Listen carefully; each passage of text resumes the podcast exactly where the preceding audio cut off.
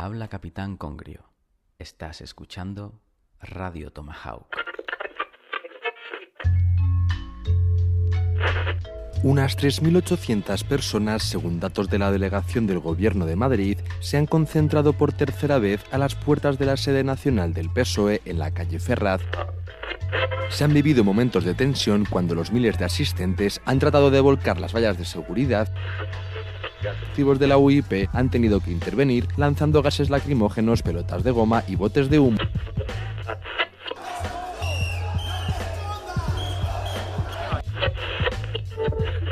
La plataforma Revuelta, una organización vinculada a la Asociación Estudiantil Plataforma 711 que defiende los valores cristianos y de la Reconquista. Además, algunos asistentes han portado banderas de España y también franquistas.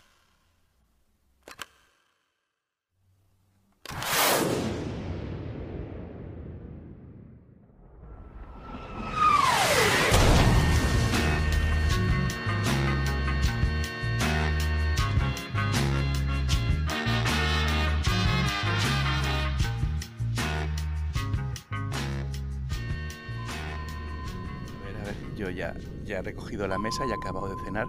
Eh, ¿Venís ya aquí al micrófono o qué?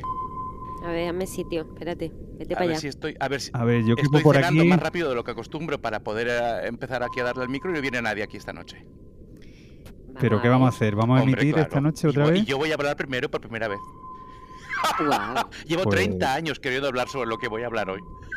Esperando a este. 30 años, nada más y años nada me menos. contemplan. bueno, eso quisiera yo, que solo me contemplaran 30 años. Me contemplan bastante más. Eh, Lo que pasa es que, Sí. bueno, yo me tiro ya al, al- al ruedo de mi sección, no espero un poquito de musiquita, un poquito de ambiente de lo que es la sección mía del señor Snitzel aquí Hombre. dentro. Vamos a ver, en Nietzsche, si llevas 30 años esperando para hablar de esto, qué menos que entre de manera Exacto. canónica con, con tu Venga. sintonía. Así que venga. Venga, empieza Radio Tomahawk.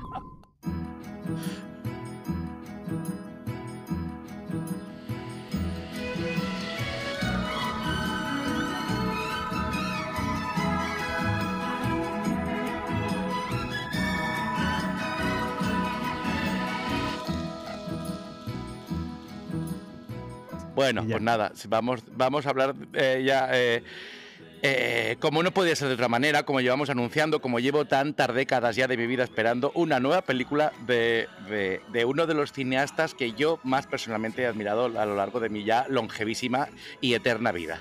Eh, me estoy refiriendo, ya lo dijimos eh, la, la última vez que, contactamos con nuestros oyentes, a eh, el gran Víctor Erice, que acaba de, estrenar, eh, lleva ya casi cinco semanas en cartelera, y yo creo que esto no nos lo podíamos creer nadie, porque es una película que dura más de tres horas, es una película de un cineasta eh, de culto, es una película nada fácil, no es una película que, eh, desde luego, reclame ningún tipo de, de, arrebato comercial, eh, y ya digo, sobre todo es que es una película que hace justicia a una de las, eh, yo creo que hechos más sangrantes de, ya no solamente de la historia del cine en nuestro país, yo creo que de la cultura en general, que es el, el tener a alguien postrado, el tener apartado, sobre todo el terreno del largometraje, porque le ha ido haciendo cosas, a una figura tan eminente como es Víctor Erice, eh, durante 30 años no ha podido hacer otro, un largometraje desde que en el año, mi- en el año 1993 estrenara eh, El Sol del Membrillo. Es verdad que no ha sido nunca un cineasta eh, prolífico. Le ha costado, iba de 10 años en 10, en el 73 El espíritu de la colmena, en el el 83 El Sur, en 1993 eh, El sol del membrillo y ahora en el 2023 pues Cerrar los ojos, ¿no? Que es de la película que la, de la que venimos a hablar Se ha retrasado un poquito más. Se ha retrasado, se ha un retrasado poquito dos décadas más, solamente. Y eh, bueno, eh, son muchos avatares. Necesitaríamos un programa solamente para hablar de la figura, de los porqués, de los, de las, de la, del, del, de ca- del, del por qué esta figura de cineasta mm, genio, cineasta maldito, cineasta de culto, cineasta eh, incomprendido. Eh, esto vamos a dejarlo porque yo creo que lo que nos conviene es centrarnos en una película tan incatalogable, tan rica, tan para mí redonda como es eh, cerrar los ojos.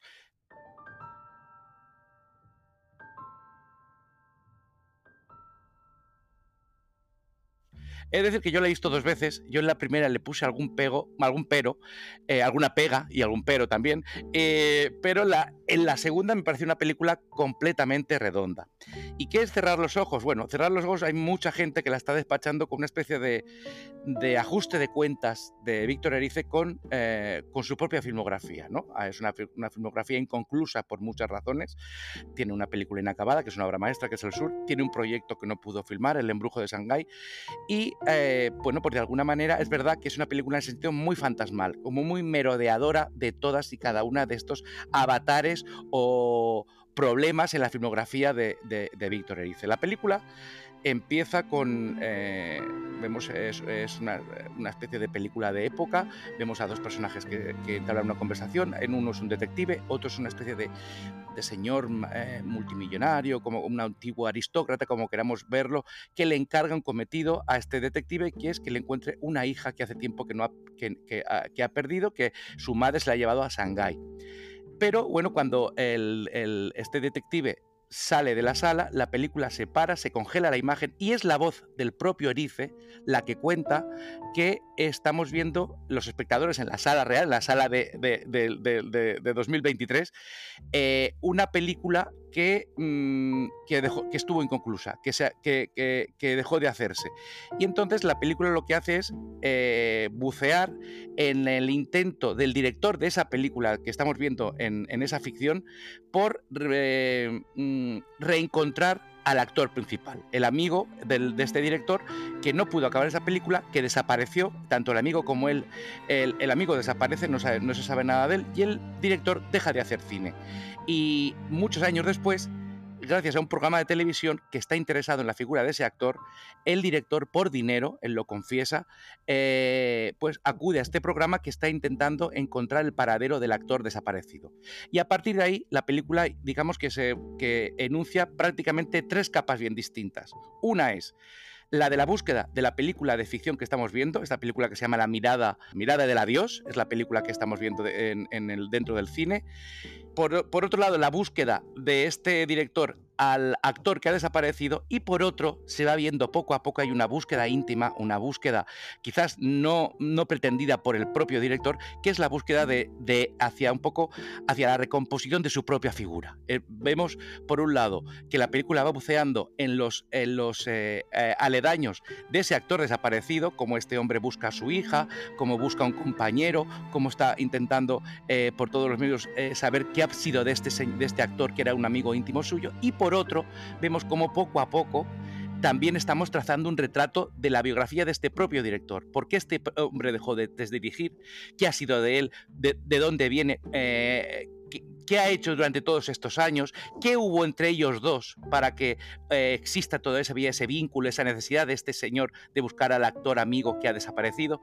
Eh, en, un, en, en un sentido lineal, la película traza estas tres líneas, estas tres capas, y a mí lo que más me interesa de la película es lo bien amalgamadas que están las tres. Lo, eh, lo, el la auténtica urdimbre de pequeños detalles, eh, un, poco a la antigua usanza. Es una película completamente atemporal, que no rinde cuentas a nada lo que se puede hacer y lo que se puede ver hoy en, el año 2023, sino que es, una película que rinde cuentas a una cierta melancolía, pero no una melancolía como una queja, sino una melancolía como una especie de reclamo. Es decir, el, está reclamándose eh, todas las películas que no ha podido hacer, está reclamando ese tiempo perdido en el que él no ha podido hacer cine, cómo ve o mmm, presiente o nota, o incluso hace, yo poco creo que hace una mirada ensayística en torno a la degradación del concepto de mirar, es algo que se ve muy claramente en, muchos de los planos de la película, que si, eh, si, la miramos con un poco microscópicamente es como una especie de antología de las formas de la mirada contemporánea, hay miradas a móviles, hay miradas a televisión, hay miradas eh, a, finalmente a un cine resucitado.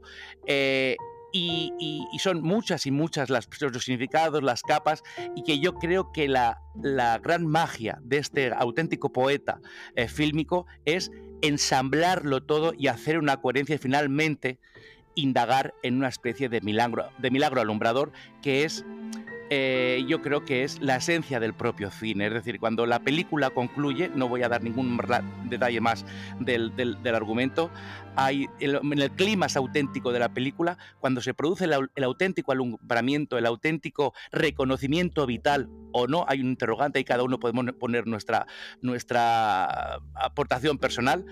La película enfoca en primer plano una mirada con los ojos cerrados, a continuación hay un, un, fundido negro y se queda el ruido de un proyector. La película concluye cuando cierra los ojos sobre sí misma, es decir, este, este parpadeo final de ese fundido negro con ese sonido de ese viejo proyector, eh, de alguna manera está siendo la pancarta que no ha podido exhibir a las claras el director durante toda la película y que eh, evidentemente es el director que hay dentro de la historia y es el propio Nice. La película es un manantial eh, autobiográfico, es mm, eh, cine dentro del cine, eh, cine escarbado de Erice, escarbando dentro del, de ese Erice que no ha sido, que no pudo ser, que fue, porque la película habla constantemente con las películas que hemos visto de él, y de ese manantial, de ese Frankenstein, que no es, que de, todos esos pequeños retazos de sí mismo, eh, surge una obra que yo creo que con el paso del tiempo, eh, la historia del cine contemporáneo podrá ponerla en un sitio muy, muy, muy alto. Qué bien, qué bien,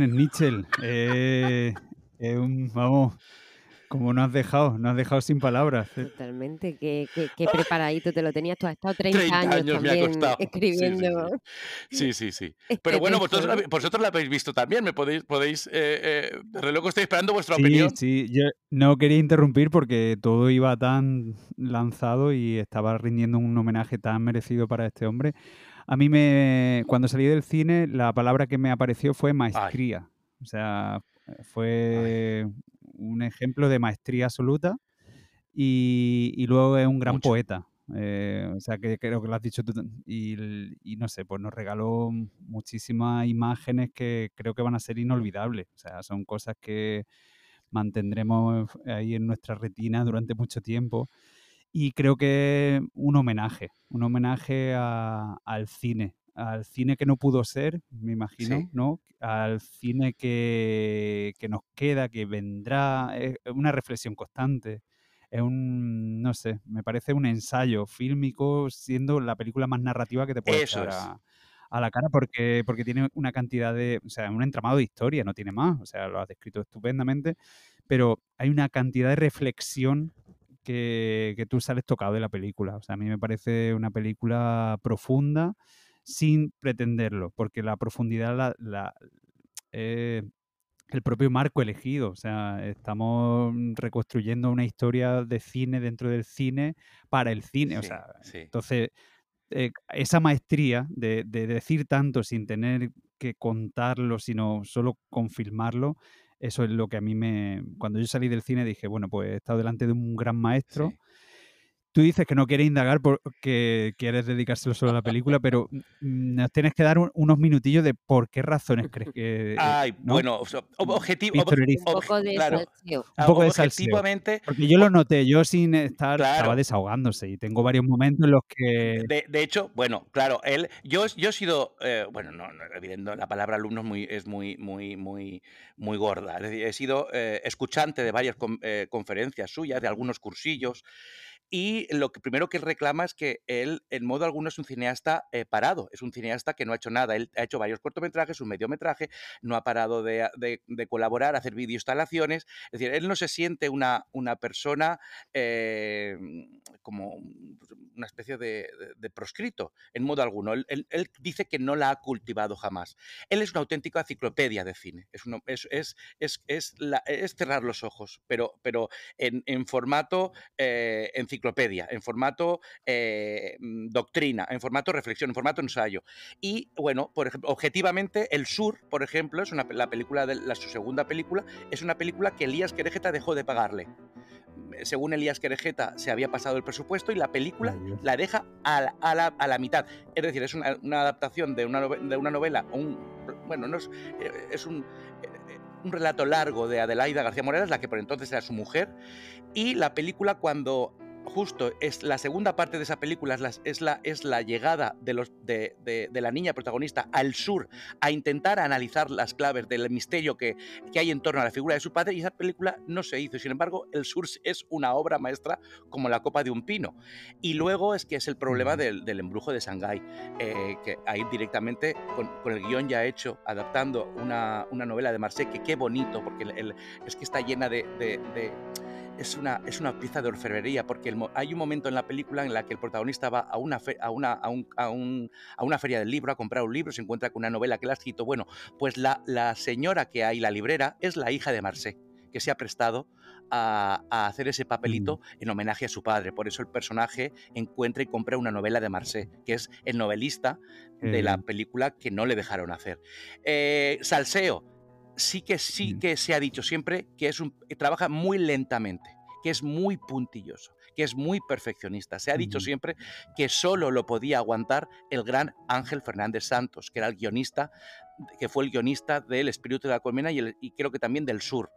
Eh, pero claro, es que yo, yo tengo, lo que tengo claro, y es una cosa que me, siquiera me vais a reprochar mi, gabachismo, es que al cine francés no se le escapa una figura como Víctor Erice, ni muchísimo menos. No está 30 años sin, sin rodar. De hecho, no sé cómo ha ido la recaudación, pero seguro ha ido mucho mejor que otras películas españolas y seguramente, bueno, él ya tiene una edad que ya no sé si le dará tiempo, él se encuentra muy bien de salud, él está, está en perfecto estado de, de creación, pero no sé eh, si le podrá, podrá, tener otra, cuando desde luego no le ha ido ni, ni, mucho menos mal. En Francia le fue bastante bien y es una película que se va a ver en todo el mundo.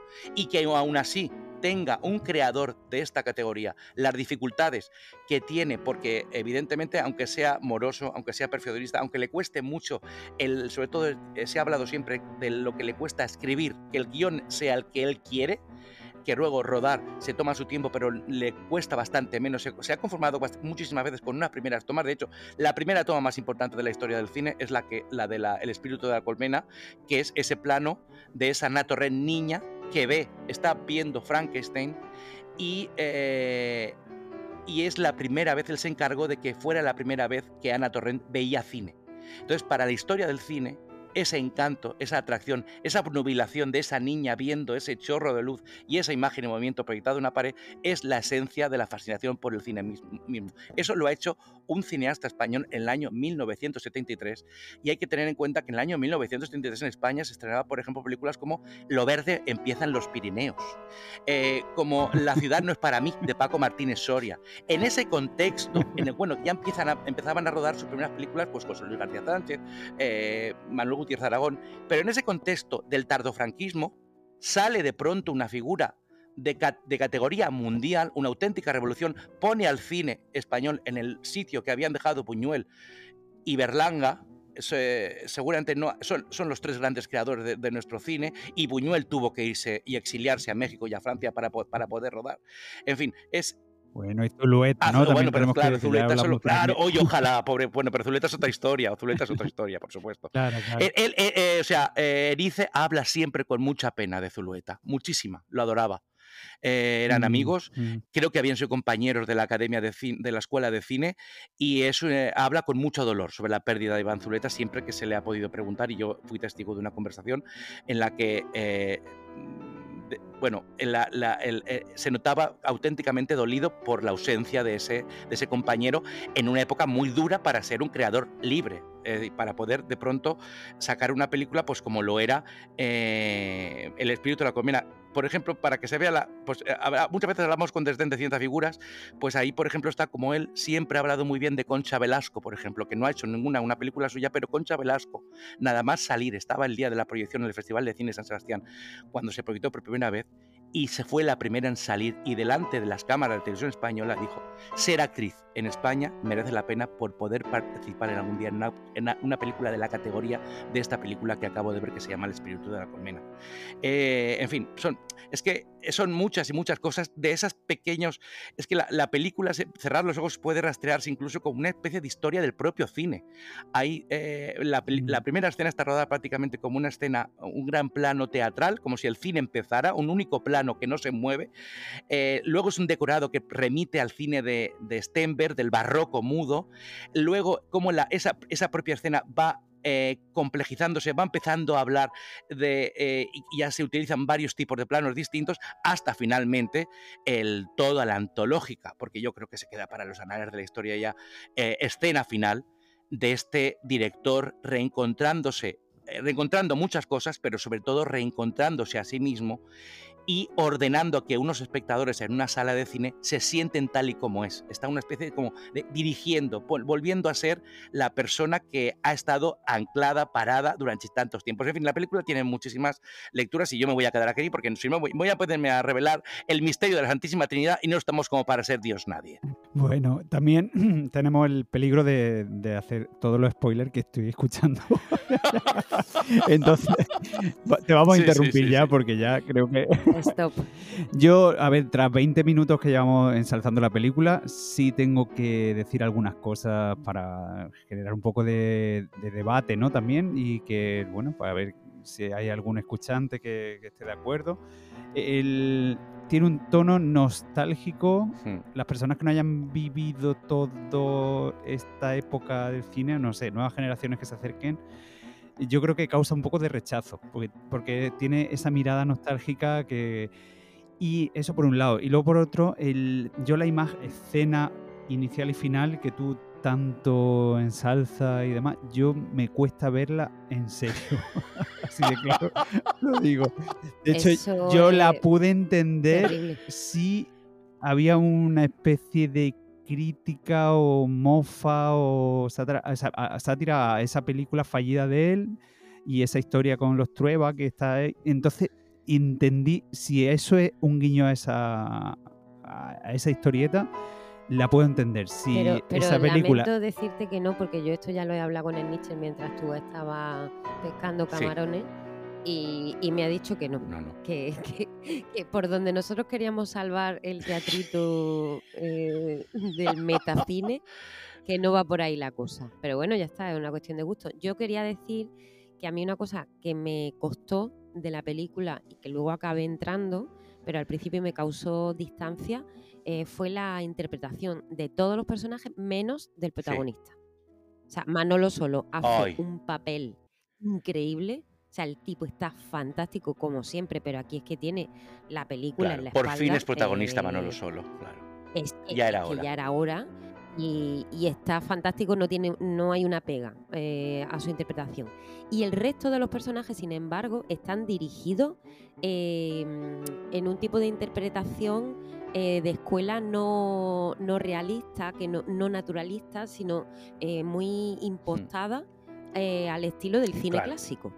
Entonces, claro, yo eso mm, a priori me, chocó, me chocaba cómo hablaban los personajes, eh, cómo soltaban el texto en, la pantalla y, de repente estaba todo como una autoconciencia de, la artificiosidad, De, estar haciendo una interpretación de un papel que a mí al principio me distanció y sin embargo luego acabé viéndolo eh, pues como parte de todo ese homenaje toda la estrategia. a la historia del cine y entonces me encajó perfecto y me gustó mucho. Pero es verdad que hay que quizá darse un poquito de, tiempo cuando la ves. También él te lo ofrece, son tres horas, o sea, que tiempo tienes por delante como para eh, empezar a percibirlo de otra manera. Porque a mí ese detalle sí me, costó y luego me acabó gustando. Sí, sí, sí. Yo, sí, bueno, no, nada más que decir. Es decir, eh, es que simplemente esto que he dicho, voy a, con cuatro detalles, es decir, es la historia mm, del cine sin pretenderlo. Tenemos el, este plano de cine mudo, tenemos, e incluso anterior, tenemos eh, eh, como en la escena final se sacan unas fotografías, de, de, la estatua del principio pasamos a la fotografía, al pequeño librito que es prácticamente un kinetoscopio, a el, el, el, cine clásico merodeando en toda la película desde el principio con ese tributo al, al cine de Howard en esa canción que canta, que como canta Manolo, la canción de Río Bravo, señor mío. Qué maravilla de canción. Y luego ese eh, arrebato de modernidad que implica esta reflexión metacinematográfica constantemente. Y ya digo, de todo este amasijo de pretensiones sale una película que, eh, aclamándose a ese clasicismo, er, eh, digamos que obtiene la transparencia y la nitidez y la fluidez que reclama y que solo puede ofrecer el, solo puede ofrecer el clasicismo tal y como él lo concibe. Entonces es eh, una y otra vez alimentándose y retroalimentándose de sí mismo, pero en una película, en, para mí, que, es, que, que, soy un espectador que lo venero, muy sorprendente en tanto que es la primera vez que eh, Erice, si dejamos aparte el ensayo que era El Sol del Membrillo, opta por un argumento que, está, eh, er, que transcurre en nuestros días. Por eso es una película extraña y, y completamente atemporal, porque la mirada de alguien que que no cesa de hacer arqueología cinematográfica inscrita en esta modernidad del tiempo del personaje que está buscando, mm, gracias a un, programa de televisión, a otro personaje, da como lugar una extrañeza que por eso quizás es ese, ese chirriar de interpretaciones, ese chirriar de, de varias eh, capas de, de significado que, que va acumulando la película y, pero que desde luego están hechas a, propósito y yo creo que finalmente está todo, eh, en este mortero maravilloso está todo perfectamente majado.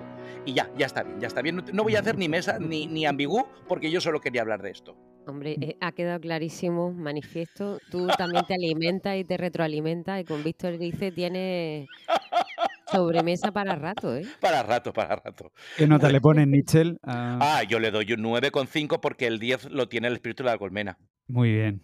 Pues le ponemos 9,5 entonces, ¿no? Sí, sí, sí, sí. sí. pues nada más.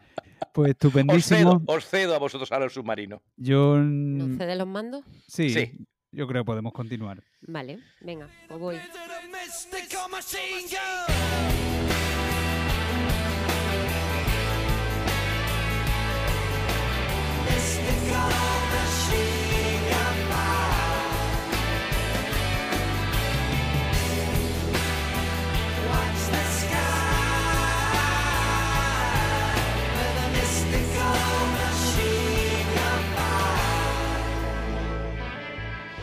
Bien, vamos a hablar hoy de un librito eh, fantástico que tiene muchas cosas para comentar y que es una feliz reedición eh, de, es un texto ya clásico del año 1980 en España se publicó por primera vez en 1982 y ahora reedita la editorial Alta Marea eh, que está haciendo las cosas estupendamente. El libro es la novela de Osvaldo Soriano, Cuarteles de invierno. Malena canta el tango como ninguna y en cada verso pone su corazón. Venga, os doy unos detalles. A ver, detalles eh, primero los más aburridos pero necesarios para situarnos si no lo conocemos. Y, si, queremos información sobre el libro, que de todo hay, hay gente muy friki, pues tiene 146 páginas, eso es importante.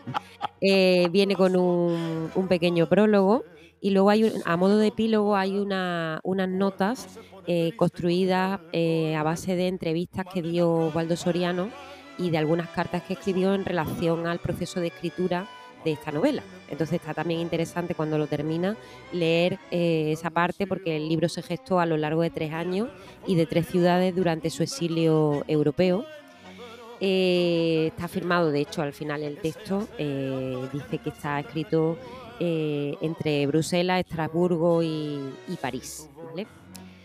Bien, ¿quién es Osvaldo Soriano? Osvaldo Soriano es un escritor argentino eh, el exilio podéis imaginar que no fue algo así como para ver mundo, sino que coincide eh, con la dictadura militar eh, argentina y entonces se viene a Europa y hace su vida aquí y luego volverá a Argentina cuando acabe, cuando acabe la dictadura de Videla. pero durante esos años, que además son en los que publicó sus textos más conocidos, estuvo fuera la primera novela que publicó es del año 73 y se titula Triste, Solitario y Final. Es una novela maravillosísima en donde juega con unos personajes tan entrañables como Stan Laurel de Laurel Hardy, eh, el Marlowe de, Raymond Chandler y, el propio Soriano, que sale también en el libro. Es una novela que tiene un homenaje eh, al cine clásico, al policial, están ahí mezclados los géneros populares, eh, hay humor, hay una historia solvente, me gustó mucho ese libro. Luego en el 78 publicó No habrá más pena ni olvido, que también me gustó mucho. Además, eh, estamos hablando de una novela, la de No habrá más penas ni olvido, que está situada en el mismo pueblo que Cuarteles de Invierno, el pueblo llamado Colonia Vela, y es la primera, la primera novela de Soriano que eh, se adaptó al cine, pero no sería la última. Entonces, esta, que además he estado mirando los detalles, porque yo esta película la he visto, la he visto hace tiempo. Pero un detalle que he visto ahora consultando la información y que mm, en su momento cuando la vi no, no lo sabía, es que en esta película, creo que es en esta, a ver si no me equivoco yo, em, a ver, a ver, a ver, efectivamente, en el guion colabora, ah, de hecho lleva gran parte del peso, Roberto Tito Cosa, el mm. gran dramaturgo argentino que mi muy mejor amiga eh, estudió durante años para hacer su tesis doctoral y a quien tuve la suerte de conocer en Argentina gracias a ella. Tito Cosa, que sigue vivo y que es uno de los dramaturgos, eh, bueno, ya canónicos de, ese teatro de los 70, eh, uno de los guionistas de, la obra de Soriano, de esta, de esta película basada en No habrá más pena ni olvido. Luego, Cuarteles de invierno también se hizo película eh, al, año siguiente, en el año 1984, eh, de Lautaro Murúa y también está en alguna plataforma, se puede ver. Y bueno, pues mm, en esa misma línea, pero no con tan buena suerte, en 2005 a un señor aquí en España se le ocurrió hacer una película basada en un cuento de Soriano. El cuento se llama el penal más largo del mundo y la película es el penalti más largo del mundo, que es horrible. No me lo puedo creer. Esa no la vean. acabo de morir ahora mismo. ¿Cómo Esa no la vean. Qué horror, qué horror. Con lo buena que es, no habrá más penas y olvido. Esa, es una gran película. Pues la novela también. también sí, sí, sí, sí, Bueno, vamos con Cuarteles de invierno de este Soriano que era periodista, eh, escribe estas novelas, escribe cuentos. Eh, un autor de Mar del Plata, nació en el año 43 y murió en el 97, y que también era futbolista amateur. De hecho, el cuento del penal más largo del mundo mm, es un homenaje también a todo eso. Hacía crónica de fútbol. La foto que sale de él en Wikipedia es con un balón, eh, peloteando. Eh, fue un autor muy leído en los años 80, cuando salieron sus novelas, tuvo bastante éxito, pero muy denostado por la crítica académica, digamos, ¿no? Eh, bueno, pues lo que siempre pasa, que al final hay una distancia en algunos momentos hasta que se consolidan ciertos fenómenos más híbridos ocurre que todo lo que huela a popular, pues muchas veces está denostado simplemente porque eh, parece que la literatura tiene que ser el lugar de, lo, lo, serio, lo elevado, lo sesudo y lo aburridísimo, también os digo.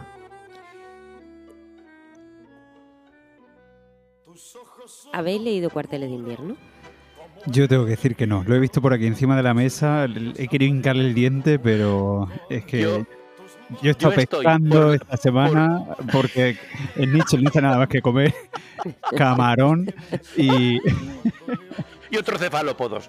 Eh, yo he de decir que estoy en la mitad justo y estoy por no leer más porque me está gustando tanto.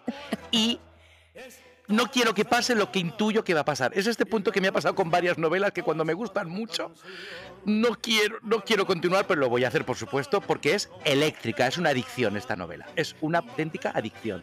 Y esto cae esta noche, ahora cuando os acostéis, yo cogeré la luz del periscopio, subiré un poco para arriba y yo me lo acabo esta noche. La luz del periscopio te puede dejar ciego. Igual mejor enciende una bombilla. No te pongas de fleso el periscopio de un no puedo más, estoy, estoy, en, un, estoy en, una, en una situación, una encrucijada de los personajes que, que estoy sufriendo mucho por estos dos personajes irrepetibles. Bueno, venga, pues vamos con ello. A ver, la historia Eh, ya hemos dicho que es una novela breve, o sea que toda la acción eh, que voy a contar, la primera parte, para no desvelar mucho, eh, toda esa acción salta con bastante velocidad, tiene muchísimo dinamismo, van pasando cosas todo el rato. Los personajes son Andrés Galván, un cantor de tangos, y Tony Rocha, un boxeador. Mi Rocha. No puede ser más popular, más argento en esa época. Eh, dos figuras de bueno pues de, la cultura popular eh, de las artes mm, más vinculadas a, la calle a, lo masivo no a, esa idea de, del pueblo como masa y de espectáculo el de los tangos y el que vocea. Y los dos eh, son personajes ya pues, que están de capa caída. Es un voceador que apenas vocea y es un cantor de tangos que apenas canta. Eh, ese es el punto de partida. Entonces, llegan los dos al mismo tiempo a este pueblo, vienen de, Buenos Aires, y llegan los dos al mismo tiempo en el tren porque los han invitado a Colonia Vela porque es el aniversario, una fiesta del pueblo. Entonces los han contratado al voceador para una pelea con un voceador local y al cantor de tango pues para que dé un concierto, ¿vale? Fantástico. el, punto de partida me encanta, Me encanta. Eh, el fracaso como punto de partida. Sí, sí, totalmente. O sea, son dos antihéroes del libro. Eh, y además la relación entre ellos, eh, de verdad, esta novela hay que leérsela. Con qué ternura y con qué gracia recrea el vínculo que se va a forjar entre, entre estos dos hombres venidos a menos, decadentes, eh, que, viven prácticamente en la miseria y que tienen de repente esta oportunidad de ganarse unos mangos eh, haciendo su antiguo trabajo para el que ya casi nadie los llama y aparecen allí en Colonia Vela, se conocen en la estación y de inmediato el protagonista, que es el, cantor de tango, Andrés Galván, eh, siente mm, antipatía y superioridad e irritación eh, hacia, o sea, le parece súper cargante el, el boxeador, no, no, lo soporta, ¿vale? Le parece que, le ronca mucho la primera noche. Es tonto, que es bruto, que, o sea, es como su némesis y encima está condenado a entenderse con él porque comparten habitación y el tipo además no lo deja ni a sol ni a sombra, o sea, todo el rato ya es tu amiguísimo que quiere estar con él, quiere comer con él, tomar whisky con él, todo el rato con él. Y el cantor de tango es más bien un tipo alicaído, eh, que desearía estar tranquilo en su, en su cuarto y, le ha tocado este tipo súper invasivo, ¿no? Sí, sí. Bien, eh, en la primera página se conocen en la estación y lo primero que ocurre antes de que lleguen a la pensión es que los milicos los cachean, les registran las maletas, o sea, ya el, el, nada más que la llegada eh, ellos, su primer contacto no es con las autoridades que los han invitado, sino con la seguridad en general eh, que se aplica a cualquier desconocido en el régimen militar. Vemos a lo largo de, de las primeras páginas que efectivamente Colonia Vela el título le viene como anillo al dedo a la novela Cuarteles de invierno, como es una especie de acuartelamiento donde parece que hay más militares de la cuenta. O sea, la presencia militar es... Eh, sí, sí. La metralleta por cápita es muy abundante. Efectivamente, o sea, ahí la, ratio de metralleta por brazo que la puede accionar está totalmente disparada. Eh, nunca mejor dicho lo de disparada. Eh, y bueno, estamos contando todo esto mm, riéndonos porque realmente eh, la novela es divertida, em, pero, pero no deja de ser una novela que utiliza eh, Soriano, el pueblo de Colonia Vela, y a estos dos personajes, o sea, algo muy pequeño, como un símbolo de gran poder de extensión para representar una fase, la fase más traumática de la historia argentina, y lo hace con, con una mirada muy inteligente, muy brillante y que llega con mucha facilidad a, cualquiera que, esté familiarizado o no con esa situación. O sea, son dos personajes eh, de una humanidad universal, eh, reflejados con, con, un talento para, para, captar lo que es importante de cada uno, eh, un talento también en el oído, la novela está llena de oralidad, las conversaciones entre ellos son oro puro.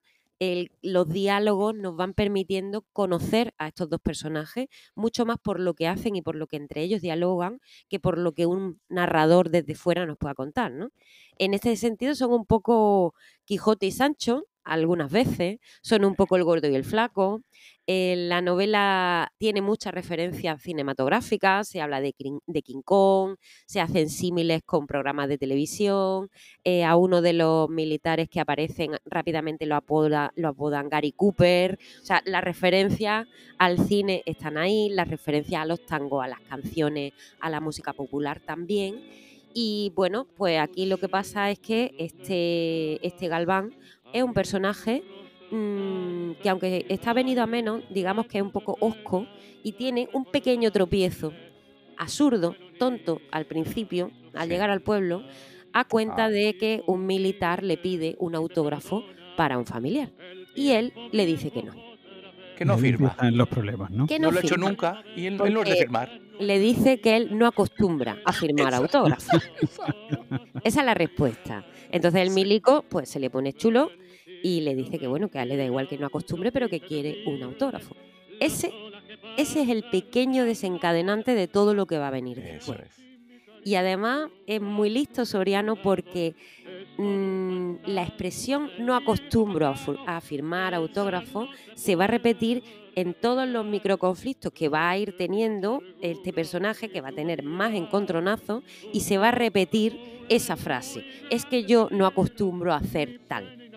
Eso en presencia de Rocha, el boxeador, eh, hay un momento en el que Rocha le dice, mm, usted con lo de no acostumbra, vaya mm, la de problema que se está buscando, usted acostumbra a pocas cosas, ¿no? Entonces, el humor está muy presente, pero poco a poco vamos viendo cómo esto eh, se, va torciendo, ¿no? La presencia militar, hemos dicho, que es eh, enorme y está muy bien reflejada en la novela. en los mandos corruptos, las jerarquías arbitrarias, el no saber muy bien quién es quien manda, porque el tipo que lo recibe, el que es encargado de ello, resulta que no es militar, que es un abogado, Ávila Gallo. Eh, sin embargo, el que lo ha contratado es un capitán, ese sí es militar, pero apenas aparece. Mm, hay un grupo de hombres armados, el del autógrafo y sus secuaces, eh, que dicen que son policías, no militares. O sea, está todo ahí como muy entremezclado y lo que vemos es que el pueblo entero está tomado por todo tipo de mafias del poder eh, de la dictadura y ahí no hay mucha escapatoria. O sea, la idea de la privación de la libertad, Soriano nos la hace llegar eh, mediante cosas tan claras al final y tan pequeñas como decir no me apetece hacer esto. Y ahí es donde se genera un problema. O sea, no estamos hablando de grandes proclamas, grandes protestas, resistencias revolucionarias, sino que en lo pequeño también el poder aplasta al individuo. O sea, es la privación total de autonomía, de libertad y de dignidad, que de eso va la novela, ¿no? Estos personajes eh, que habían empezado con mal pie, eh, que no se entienden, que son muy distintos el uno del otro y que sin embargo, eh, al poco de empezar a torcerse la situación, se establece entre ellos una alianza tácita, una relación de lealtad, de protección eh, del uno hacia el otro y del otro hacia el uno, eh, y un sentimiento ahí de dignidad intuida por parte del, del boxeador y, mucho más consciente por parte, del, por parte del cantor de tango. Y hay una cosa que me gusta mucho, dije antes que era un poco quijotesco, porque como en el Quijote le ocurre a estos dos personajes que se contagian el uno del otro, aprenden el uno del otro. Entonces, el menosprecio, quizá la, condescendencia que Galván sentía al principio por el boxeador Rocha, se va transformando en un aprendizaje también, porque Rocha tiene muchas otras cualidades que a él le faltan. Es valiente, es testarudo, mm, no sea milana. Entonces, mm, ahí el cantor de tango va eh, dejándose permear por esa actitud de Rocha mientras que a su vez Rocha va aprendiendo del cantor de tango a ser más inteligente y a empezar a darse cuenta de las cosas que pueden suceder eh, si, si, él se encabezona eh, con, lo que tiene pensado para su pelea y con una relación que, empieza a desarrollar ahí de la noche a la mañana y que quizá no es la más adecuada, puesto que tiene que ver con alguien vinculado a los militares. Y por ahí, por ahí merodean estos, estos personajes maravillosos, con su código de, honor muy básico, con peleas todo el tiempo. De hecho, la cubierta del libro son dos guantes de boxeo y, me gusta mucho porque no solamente Rocha es un boxeador, sino que es un tipo que es como una gaseosa agitada. O sea, mm, tiene la piel muy fina y, como es muy bruto, pues rápidamente se, se, ofende y pide que la. Pero lo mismo que se ofende, se desofende. O sea, si tú le dices que retiras lo que has dicho, ya está todo arreglado. El problema es que no lo retire, entonces te pega, ¿no? Y tienen varias escenas, pues, de Rocha mm, pegando mamporros eh, a, Galván o, tirándolo al suelo porque no le ha gustado un comentario que ha hecho, ¿no? Muy, muy, muy obtuso en ese sentido. Y bueno, hay un personaje eh, muy interesante también ahí, que es Mingo. que, es un tipo, un croto, un ciruja, un, un indigente a quien conoce Galván un poco por azar en un bar, le pide que lo invite a un café, el tipo no tiene nada, vive en una especie de chabola, y Galván lo invita. Automáticamente se atrae todas las miradas eh, censoras del bar y del dueño del bar.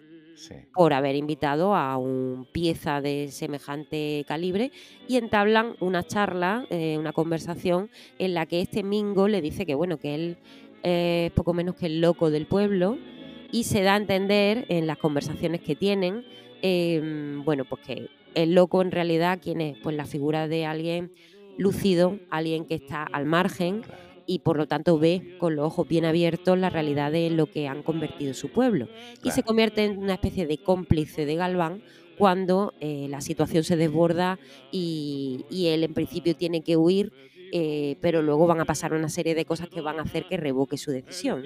Este, este personaje pues lo acompaña y lo ayuda, que es, mm, ya digo, eh, el, pobre que está, que está supuestamente loco y que en realidad está más cuerdo que todos los, que viven allí. Aquí, aquí estoy yo. La, la, novela la tengo en este punto, en ese momento en el que mm, gracias a Mingo, él toma una decisión que no esperaba tomar y que a mí me emociona mucho la, decisión que toma eh, el cantante de tangos.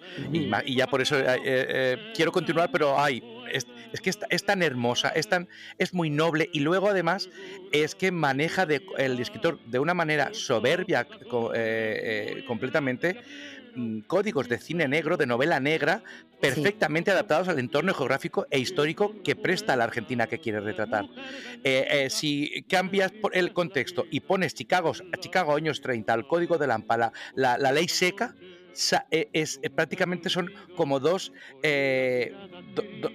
es, eh, por eso me ha, encantado y me ha, me, ha, dado muchas claves esta referencia a Chandler que ha dicho Esdrújula al principio con respecto a la primera novela de, de, Osvaldo Soriano. Y en ese sentido me parece que es eh, muy entretenida, pero mucho más, más, mucho más honda y más... Eh, no sé, mucho más clarificadora de lo que quizás se propone porque es una novela riquísima.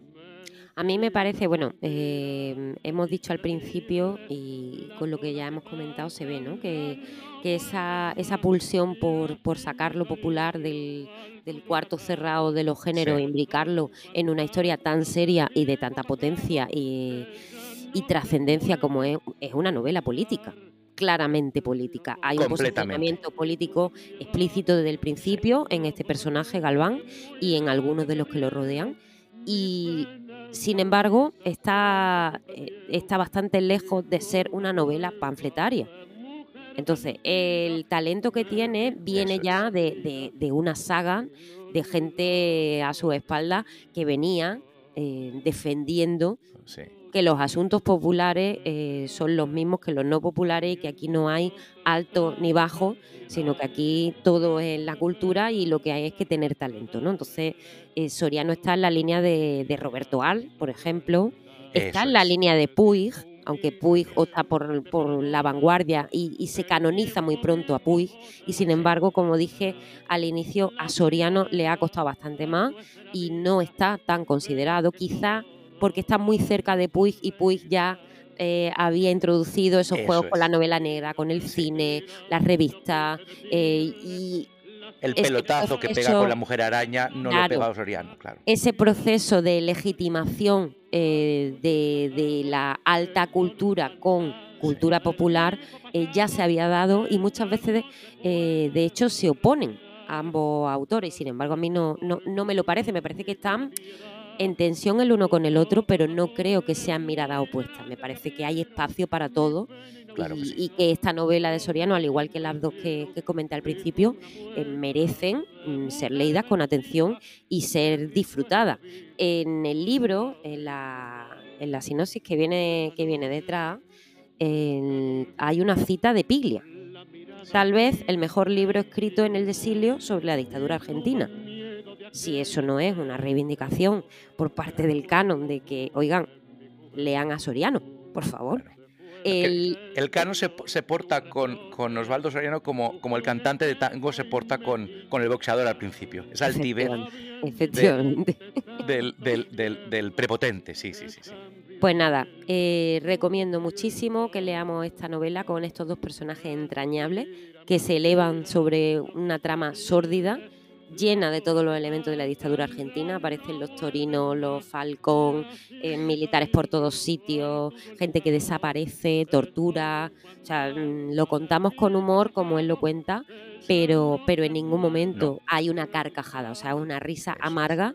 y estos personajes lo que sí es que se levantan contra todo eso siendo pequeños, mm, sin habérselo propuesto, y dan una lección de dignidad y de, y de amor propio y de, de lucha por la justicia que me parece que está llevado de una manera magistral. Así que ahí os lo dejo.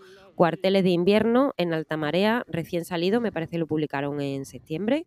Háganse con él y, lo comentamos. Pues apuntado queda.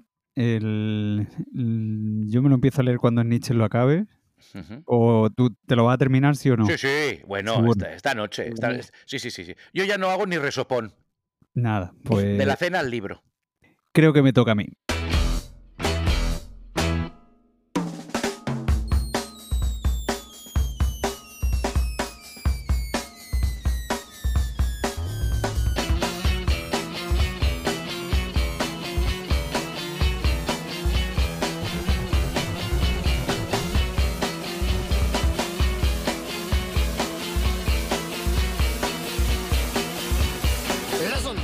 Y bien, tenemos un artista por delante que, lo hemos tenido muy cerquita recientemente y eso ha provocado que yo, bueno, pues le dejara un hueco en esta sección y creo que Mitchell y Esdrújula lo conocen muy bien, así que vamos a escuchar estas maravillas.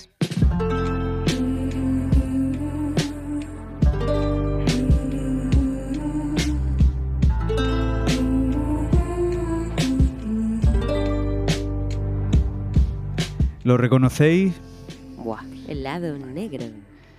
Ay, es el único helado que no me como en, en, tarrina. Bueno, pues sí, tenemos sección para Roberto Carlos Lange, eh, helado negro para los amigos, helado negro para todos los que estamos disfrutándolo que en esta gira que nos ha regalado recientemente y que me ha hecho plantearme tras verlo en directo que tenía que tener su sección, su espacio y su hueco aquí en Radio Tomahawk. Este artista, mm, nacido en 1980, bastante joven, eh, estadounidense, eh, de Florida, pero con origen ecuatoriano. Y, y, están ahí, están ahí muy presentes porque el su carrera, o sea, toda su obra es bilingüe, o sea, tiene, utiliza tanto el español como el, como el inglés para, escribir y creo que también ese sitio, esa, geografía está también en su música, porque tiene todo un regusto latino, soulero, eh, pero a la vez todo tiene una impresión y una impronta casi, no sé, me atrevería a decir tropical, pero a la vez eh, es la elegancia suprema porque eh, trabaja mucho con sintetizadores.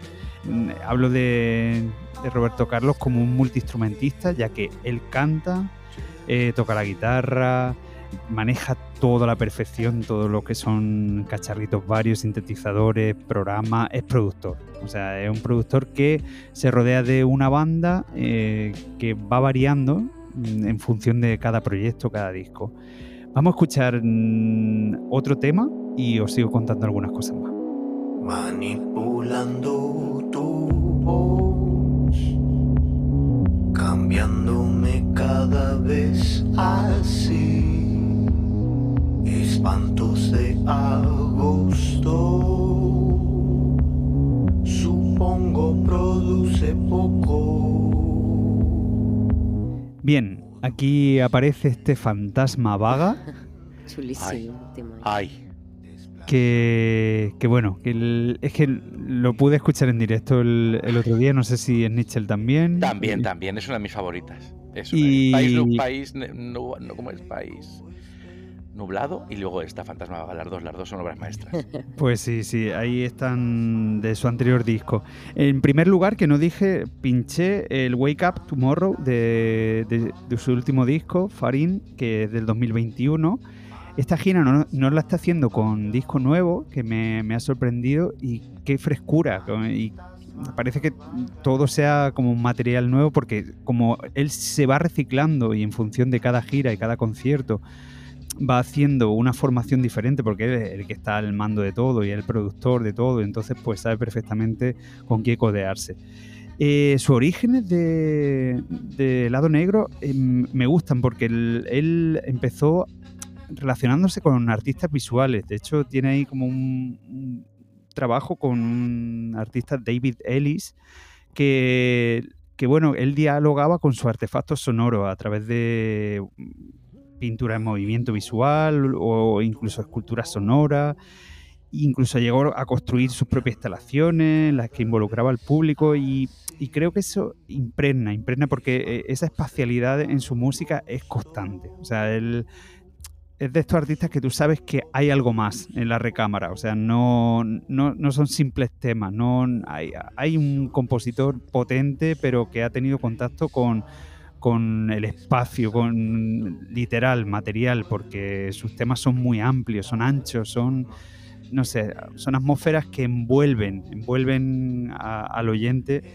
Y tiene una carrera mm, pues bastante regular. Me, llama la atención cómo, ha sido prolijo, ¿no? Y cómo ha tenido una gran cantidad de, discos que, que, los recopila. Son cinco discos que recopila en la misma discográfica desde el 2009 hasta el 2016 y ahí aparecen pues su Ewi Owi, Canta Lechuza, Invisible Life, Double Youth, um, Private Energy y, me gusta dividirlo como en dos etapas, porque creo que él ha sido siempre un artista como la copa de un pino desde el principio, pero yo creo que hay un punto de inflexión y creo que es cuando tuvo un momento en el que se dio a conocer y es un concierto que, hizo muy famoso, que en el Tiny Desk Concert de, de la NPR Music, eh, la radio esta que hacen unos conciertos, los Tiny Desk,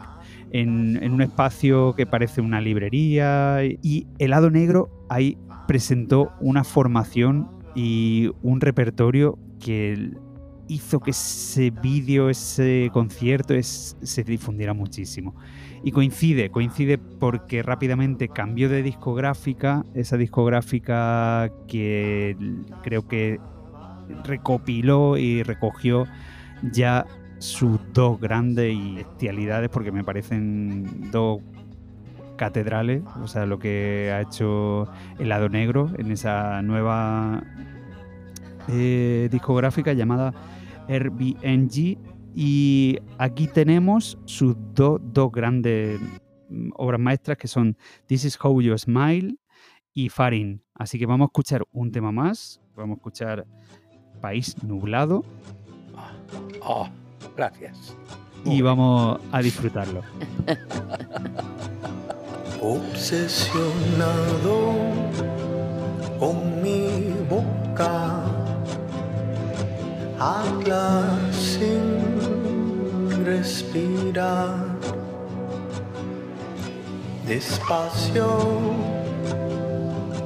te digo, porque nos falta un tiempo más para pasear este país nublado, este país nublado. Venga, Nichel, háblate un poquito de, Ay, yo solo quiero reivindicar sus directos. Es que no me lo podía esperar desde el del disco a verlo en directo. Ese melenón, ese bailoteo, esa desinhibición, esa diversión. Es que es una celebración constante. A mí me parece que eh, cada tema suyo es una especie de, de mini Alicia en el País de las Maravillas. Son una sorpresa de otra. Es como una especie de. Hay mucho neón, mucho espejo, mucho cristal, mucho escaparate, mucha luz, eh, mucha, mucha selva. Es que cualquier matiz y a, y el- y y a los la estrofa siguiente es eh, un universo completamente distinto. Y en directo, cómo se multiplica, cómo se y cómo se expande y cómo, eh, cómo comunica y no sé, es que es eh, al principio parece alguien muy retraído y luego explota de una manera única como yo no he visto explotar a un artista en directo. Me parece auténticamente fascinante. Es soberbio, o sea, la palabra que lo define en directo es soberbio, porque él, eh, o sea, combina, él es el productor de todo, él el compositor, él el genio, él tiene todos los materiales en su cabeza y rara vez eso pasa al estado de frescura que él lo lleva al directo. O sea, normalmente cuando tenemos contacto así con grandes cabezas, ¿no? Y grandes genialidades, el genio siempre está presente. Yo tengo que decir que nunca lo había visto en directo y la primera vez que yo llegué tarde al concierto, porque salía de otro concierto, eh, me metí en la sala y lo primero que veo es, y yo tenía muchas ganas de conocerlo, es a un tipo bailando Ay, ay. como jamás había visto bailar a nadie encima de un escenario. Exacto, exacto. Entonces, claro, el, ese, esa dualidad, ¿no? De decir, bueno, yo soy dueño y señor de todo lo que está pasando aquí, que, que están pasando cosas muy, muy importantes, pero soy el primero que me derrito, y mm, nunca mejor dicho, y me dejo, dejo todo mi cuerpo, o sea, yo, yo la descripción de flow en, en una persona, o sea, fue cuando Sí. yo entré y lo vi, y dije, pero por favor, ¿qué hace este señor bailando como nadie baila? O sea, Eso es. y me, Helado derretido. y me enamoré, me enamoré. Sí, sí, sí. Porque luego cuando pasaba la... O sea, este hombre canta, o sea, esa voz, ese, esos registros. Y luego me gustó mucho que es muy impropio de lo, de lo rockero y que lo, lo añade muy bien. Y es que juega mucho con las dinámicas. O sea, al final del concierto Mucho. consiguió eh, bajar a todo el mundo a tierra hasta tal punto que, que llegó a, a cantar País Nublado en, en los bises, golpeando la, la- la guitarra con los dedos en la madera. O sea, no necesitaba rascar, no necesitaba...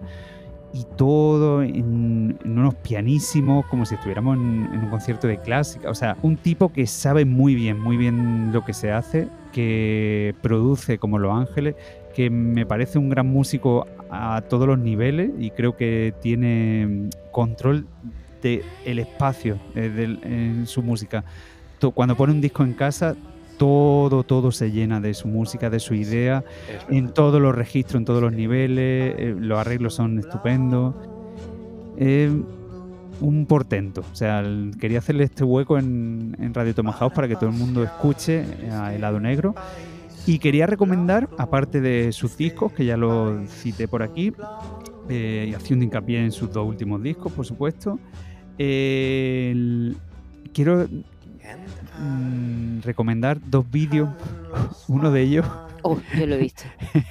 El de las me, me tiene loco. O sea, eh, Ay, dime cuáles, por favor. Que me Eh, lo veo. des- Cuando acabe de leerme la novela, me pongo el vídeo rápidamente. sí, en KSP, que siempre los citamos aquí porque son fuentes de referencia y, y, bueno, pues son un- donde nos nutrimos, ¿no? Donde Radio Tomahawk saca mucho de su material.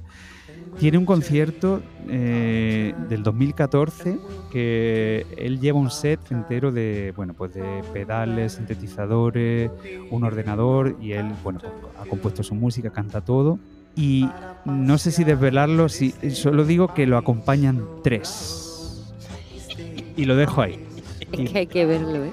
Y que todo el mundo lo, lo busque, el lado negro, que, que XP en 2014 y que busquen ese concierto. Y, y- y que vean, bueno, pues lo que un mundo imaginado, una imaginación eh, desbordante puede hacer. Y no solo en, en lo musical, sino, bueno, pues ahí queda. Y luego sí, hay mucho, mucho material suyo también. Hay otro concierto de, en la misma emisora en el del 2022 que lo hace en un, gimnasio, un- una pista deportiva cubierta. Y el, el tipo está, vamos, en estado de gracia. En estado de gracia.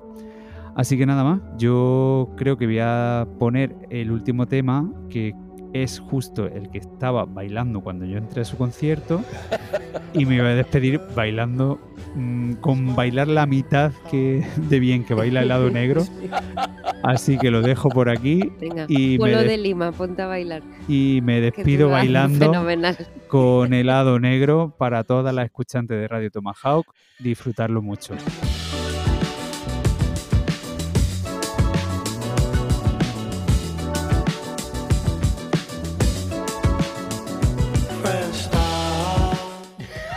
Muy bien, muy bien bailado, muy bien bailado, de Mure. Monsieur Mugret. Yo creo que muevo las caderas un poco como él, ¿no? ¿O cómo lo veis? Completamente, completamente, sí, sí, el sí, lado sí. negro, bueno. sí, sí, sí, sí, sí. Cornete mugre. Bueno, pues Qué bien. creo que el final mm, Sí. lo dejamos aquí. Lo Sí, dejamos sí. aquí, sí. ¿Algo más que añadir? ¿Tenéis alguna? Yo esto lo veo redondo completamente. Esto, esto ha llegado ya a una, a, una, a, un- a una finura que esto ya no merece que esto lo, lo, lo estropeemos de ninguna manera. No necesitamos abuela porque tú eres el abuelo de todos. Exactamente, Eh, claro. Y pues ya está, pues vamos a despedirnos. Hasta aquí este 304 con Esdrújula, Nietzsche y de la mugre a vuestros pies y para lo que necesitéis estamos en las redes y ahí podemos seguir hablando y ch- charloteando y, Y, si- y sin congrio. Yo creo que congrio es un, un baile perdido del lado negro. Fíjate lo que te digo. un movimiento de baile que todavía el lado negro no sabe ni que lo ha inventado. el día que Congrio nos responda a todas las alusiones yo creo que va a ser el fin de Tomahawk. ¿eh? Hombre, y sobre todo vas a cobrar tú, Michel. Bueno, queridas, un placer absoluto. Saludos. Hasta la próxima. Chao.